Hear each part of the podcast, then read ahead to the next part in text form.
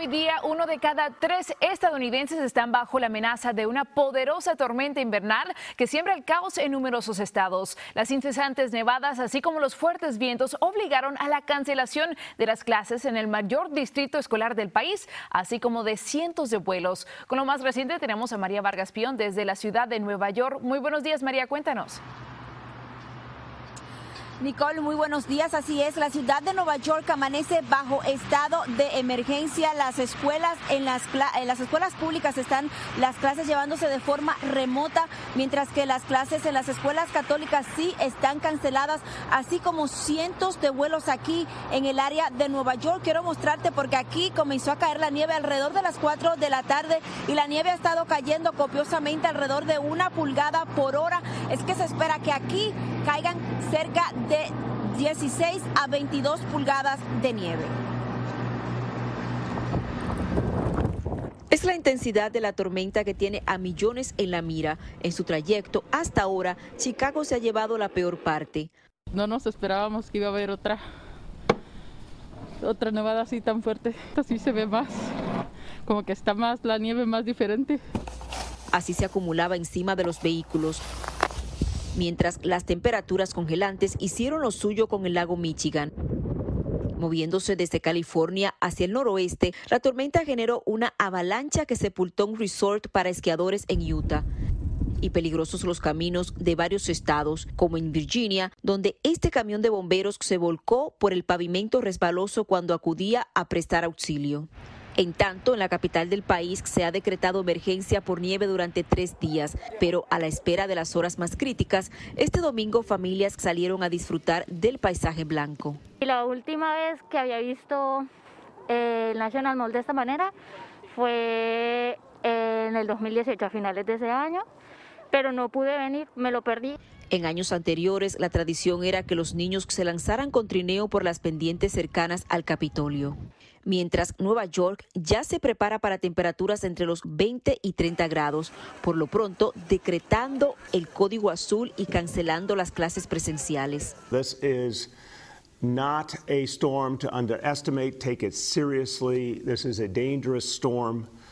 I ask people to get in mind that tomorrow is going to be a really tough day. Y es que, según las proyecciones, la acumulación de nieve aquí en la Gran Manzana será entre 14 y 16 pulgadas. Bueno, y el vecino estado de Nueva Jersey también ha declarado el estado de emergencia desde anoche a las 7 de la noche, y tanto en Nueva Jersey como aquí en Nueva York. Las citas de las vacunas por coronavirus han sido propuestas para otro día. La ciudad aquí, en la municipalidad, ha dispuesto que más o menos 2.000 camiones removedores de nieve se mantengan a través de toda la ciudad, porque quiero mostrarle aquí con mi camarógrafo, ya la nieve se está acumulando. Sin embargo, las aceras la han estado limpiando constantemente durante el transcurso de la mañana. Esta tormenta comenzó alrededor de las 4 de la mañana y se espera que se alcancen hasta 22 pulgadas de nieve y en algunas áreas hasta dos pies de nieve. Es la información. Regreso contigo, María Vargas Pion, Nicola, al estudio. Así que va a estar nevando todo el día. Cuídate mucho, María. Muchas gracias. Y lo verá aquí primero son las imágenes de las cámaras corporales de los policías que detuvieron a una menor de nueve añitos de edad en Rochester, Nueva York. Y le advertimos que las imágenes son perturbadoras. Según las autoridades, un agente usó gas pimienta tras el altercado familiar este fin de semana y luego de que la niña tratara de resistirse a que los oficiales la retuvieran. La menor fue llevada al hospital donde ya fue dada de alta mientras el departamento policial realiza una investigación interna. Bueno, la fecha de regreso presencial a las aulas en Chicago, fijada para el día de hoy, vuelve a ser una incógnita. El desacuerdo sobre las medidas de seguridad por la pandemia volvió a surgir en las negociaciones de última hora entre el sindicato de maestros y las autoridades de la ciudad. Los docentes reclaman varias medidas sanitarias para regresar a las clases presenciales. Ambas partes se acusan de dejar la negociación estancada y sostienen que todavía hay importantes desacuerdos qué no respetas a la decisión de esos padres? ¿Por qué van a castigar no solamente a los educadores que quieren seguir trabajando, sino los estudiantes y los padres de esos estudiantes? Me preocupa mucho porque pues, no es lo mismo a que va a la escuela a que lo haga virtual. Y yo le ayudo en lo que yo puedo Pero si yo no puedo, él tiene que ver la forma de cómo hacerlo. Ha sido una situación muy difícil para las familias. Entre tanto, la alcaldesa de Chicago amenazó con tomar medidas contra los educadores que no se presenten hoy a las escuelas y aplazó hasta mañana el regreso de los alumnos.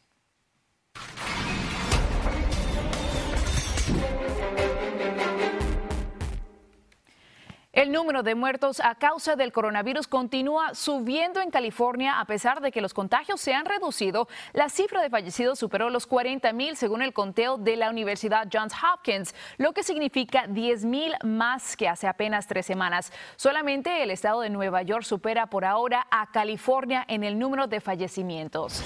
Y el aumento de los decesos entre los latinos del condado de Los Ángeles contribuye, por desgracia, a esta estadística. Dicha subida se sitúa en más del mil por ciento desde noviembre, según las autoridades de salud del condado. Más de la mitad de todos los casos de coronavirus en California se cuentan entre la población de origen hispano. Y nuevo esta mañana es el hallazgo de evidencia científica que demuestra que las mujeres embarazadas con coronavirus pueden transmitir anticuerpos contra el COVID que protegen a los recién nacidos. Investigadores de la Universidad de Pensilvania sugieren que las mujeres están transfiriendo anticuerpos a sus fetos a través de la placenta y que esta protección para los bebés es mayor si ellas se infectan al principio de sus embarazos. Fascinante.